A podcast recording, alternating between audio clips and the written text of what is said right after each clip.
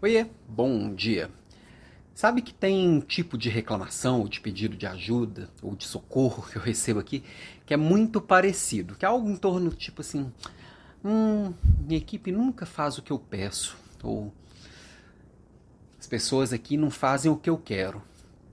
Bem parecido, né? E esse tipo de reclamação ou de pedido de socorro, porque as pessoas não fazem o que o líder quer, tem, tem uma origem muito interessante. Primeiro, tem uma origem psicológica, né? De que se eu sou o líder, eu tenho que ser respeitado.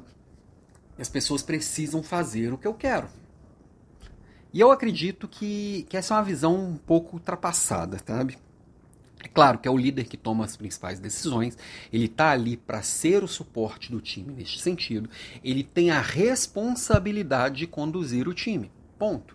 Agora, não é que as pessoas têm que fazer tudo o que ele quer.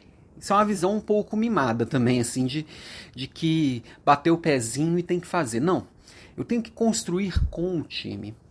E com o time tomar essas decisões e compartilhar essas decisões. Então, para o time fazer corretamente, fazer e seguir na direção correta, e fazer as escolhas corretas e fazer o que precisa ser feito, eu preciso primeiro envolver o time nessa construção, contratação, nessa construção.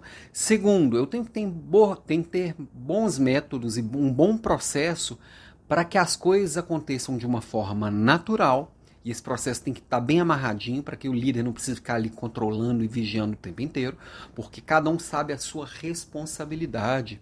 Os seus papéis e as suas responsabilidades estão claros. Então, clareza no que nós estamos buscando, clareza de como a gente constrói isso, clareza de papéis e responsabilidades. Tudo isso vai ajudar para que seja realmente construído com solidez e com o time.